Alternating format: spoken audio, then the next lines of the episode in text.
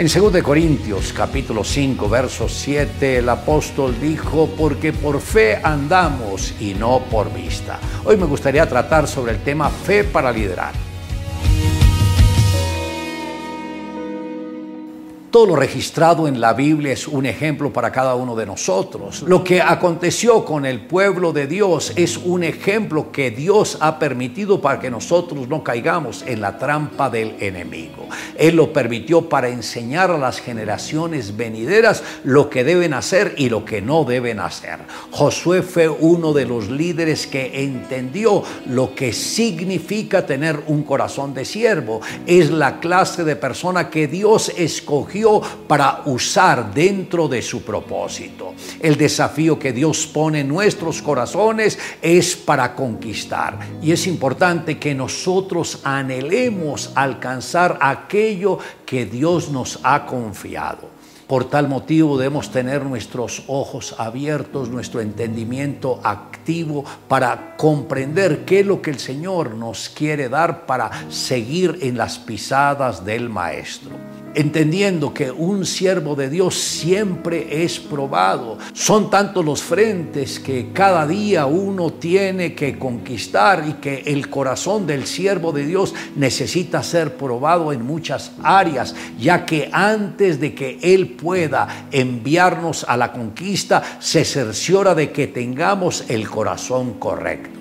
Hoy en día se habla mucho de liderazgo, pero generalmente la gran mayoría intenta representarlo a través de la posición que tienen en alguna empresa, el dinero que han conseguido, los bienes materiales que tienen y valoran a las personas por el dinero que tengan y piensan que eso es lo más importante. La gente tiende a admirar a quien tiene dinero. El hombre con un corazón conforme a Dios no se forja de la noche a la mañana. El apóstol Pablo refiriéndose a aquellos creyentes que pueden llevar la palabra de Dios no deben ser neófitos, no sea que se envanezcan y caigan en la condenación del diablo. Esto está en 1 Timoteo capítulo 3 verso 6. Por tal motivo, personas donde nosotros la teníamos en un concepto muy elevado, se les delegaron algunas responsabilidades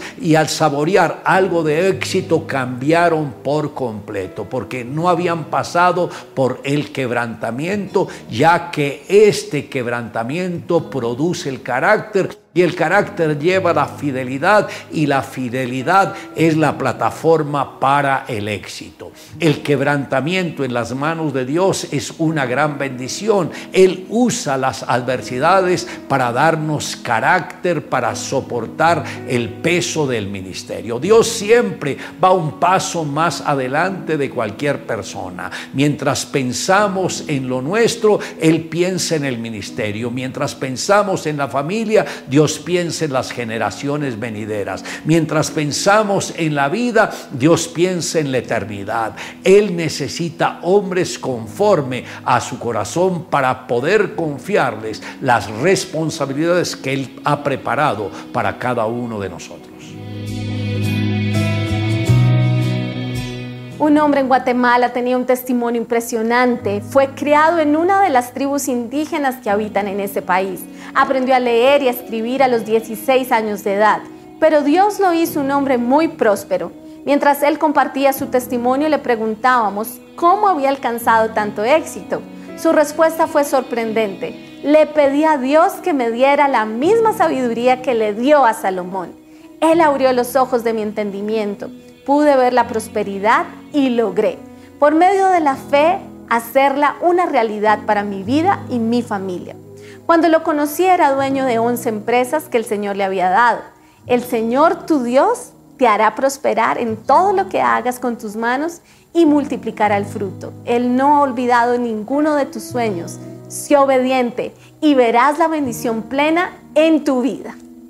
Le invito a que me acompañe en la siguiente oración. Amado Dios, gracias por la misericordia y la bondad tuya, porque aunque te conocimos, tú estabas esperando si lo estábamos haciendo de un corazón correcto o estábamos buscando oportunidades para nuestro yo. Pero gracias a ti, Señor, que creíste en nosotros y permitiste que entendiéramos lo que tú enseñas a través de tu palabra y que no dejaste que nos desviáramos ni a la ni a la izquierda, sino que nos mantuviéramos firmes en tu palabra y en tus promesas. Por tal motivo, te amamos con todo nuestro corazón y nunca queremos faltarte. Te amamos Dios en Cristo Jesús. Amén. Declare juntamente conmigo, porque por fe andamos y no por vista.